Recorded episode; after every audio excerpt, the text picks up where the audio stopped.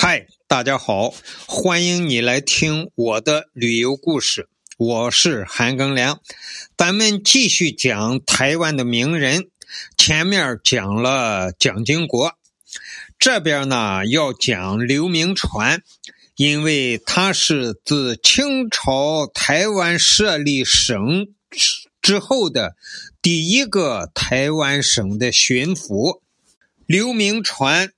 安徽合肥人，生于一八三六年，卒于一八九六年，享年六十岁。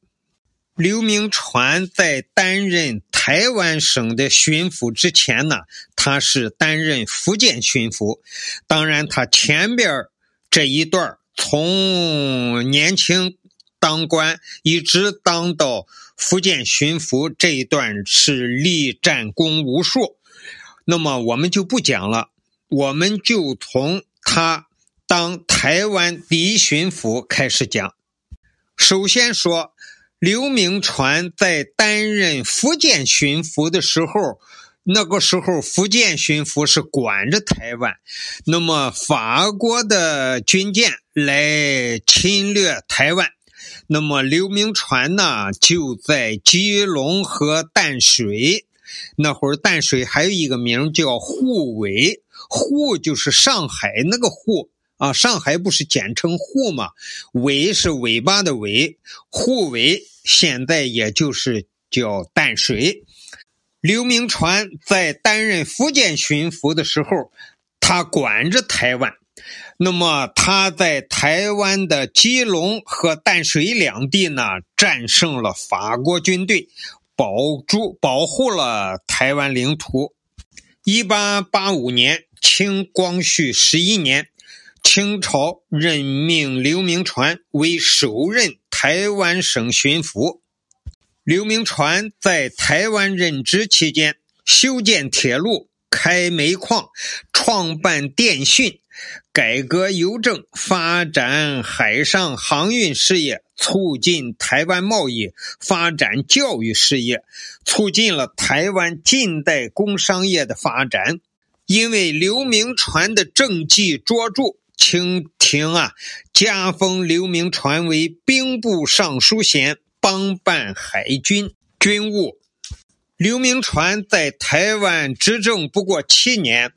他的主要功绩是如下：刘铭传到任后，在台湾各地巡视查勘，于1887年10月正式提出新的行政区划方案，全台湾行政建制定为三府一州十一县四厅，从而基本奠定了台湾地方行政区划的基础，整肃吏治。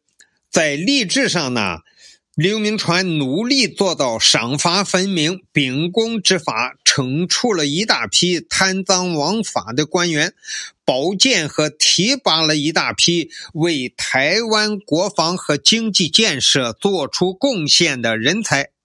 三、加强防务。刘铭传根据台湾四面环海的地理特点，集中解决防务中炮。和船两大问题。到一八八八年七月，刘铭传共修筑新式炮台十座，配置新式炮，以澎湖作为海防建设的重点，派水师驻扎澎湖，添购兵船。在筹备防务的过程中，刘铭传重点在面对日本的台湾北部地区设防。四李藩。番啊，就是指台湾当地土著，就是地方的少数民族。就是台湾啊，经过一个少数民族啊杀害垦民的事件，刘铭传决定派兵前往呢。他不需用兵，而是劝说那些番社头目，呃，归属国家政府。那么半年之间呢，就招抚四百余社，就是他们那些寨子。那么招号规划了七万多人。也就是说，刘明传用道理和理论，使得少数民族归顺了政府，而不是使用武力。五、发展工商。刘铭传在台湾任巡抚期间，大力兴办和整顿各种实业，其中最著名的是基隆煤矿。台湾地区啊，盛产樟脑硫磺。刘铭传奏请朝廷于1886年先后在台北设立官脑总局、黄务总局，实行专卖制度。交通方面也发展迅速。一八八七年，沪尾至福州的海底安平至澎湖马公港海底电缆铺设成功。从此，台湾与大陆电讯畅通。刘铭传在此基础上设立了电报总局，并效仿外国邮政通信的先进办法，于1888年在台北设立邮政总局，发行邮票，使台湾的邮政事业发展起来。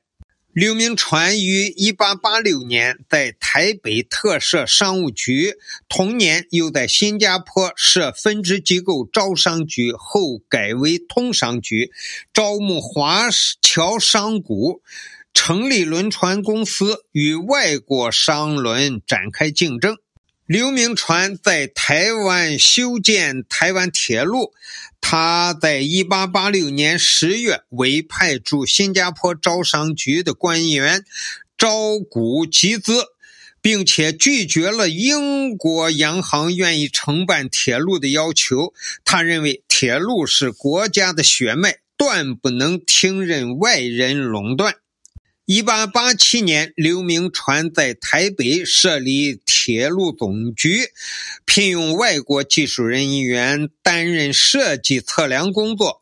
经过四年的艰苦施工，台北至基隆段的铁路于一八九一年竣工通车。台湾铁路是中国自行集资、自行兴建、自行控制的第一条铁路。六。整顿财务，刘铭传呀，注意开源节流。台湾刚建省的时候，经费不足，需要中央的财政补贴和福建的协饷，每年共需八十万两白银。经过刘铭传的整顿，五年后就取消了福建的协饷，并且不要中央财政补贴。七教育。刘铭传大力发展近代教育，在全台湾各地开办了几十所书院、义学官塾。于1887年3月，兴办了一座西学堂，开设英文、法文、地理、历史、测绘、算术、理化等课程。当他被迫离开台湾以后，他把朝廷历年来给他的养廉银和赏银都留在了台湾的西学堂和藩学堂。在清朝，竟然有刘铭传这样的廉洁的、奉公、一心为国的官员。今天给大家讲的是台湾省的第一任巡抚，清朝时候的。第一任巡抚刘明传，感谢你的收听，咱们下期再见。